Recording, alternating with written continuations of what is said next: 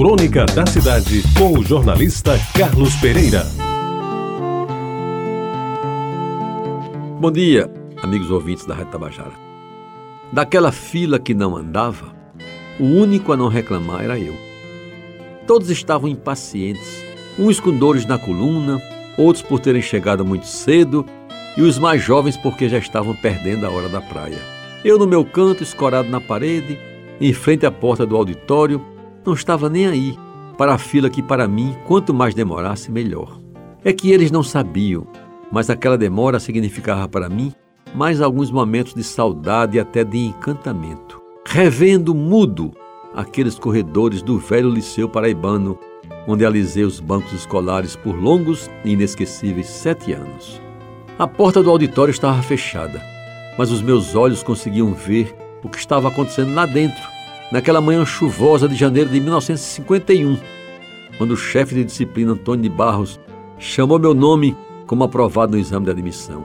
Era glória para quem, pobre, magro, quase raquítico e pequeno, conseguira deixar para trás um bocado de jovens bem vestidos, de bom porte atlético e de boas famílias, mas que não tinham alcançado a almejada média 5, passaporte para o sucesso, que era fazer o curso ginasial e depois o científico no melhor colégio da Paraíba.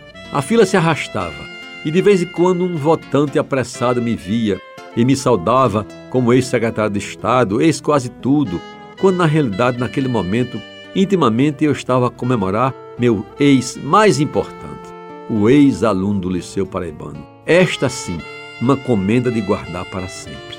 Quando chegou a minha vez de entrar na sala, onde funcionava a 21 primeira sessão eleitoral, fechei os olhos e me transportei para o primeiro semestre de 1951.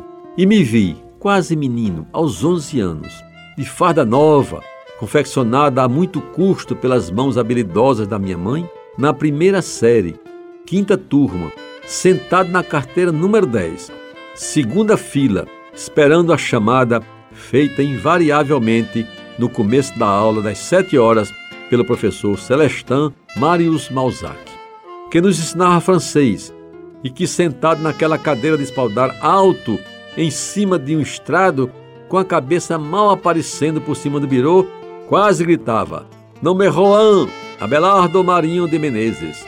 Não me rodei, Adalberto dos Santos Araújo. Não me rotruá, Aderaldo Nogueira de Moraes. Não me rocatre, Antônio Correia de Brito. Não me rodiz, Carlos Pereira de Carvalho Silva. Presão, presente. Éramos 40 e me lembro de mais alguns, por exemplo, Humberto Navarro de Mesquita, Gilberto Stabile e José Otávio de Arruda Melo, dentre outros.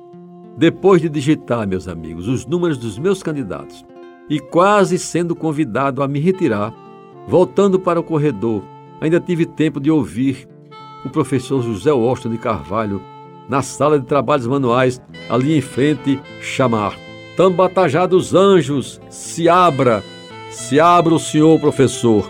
Meu nome é Seabra.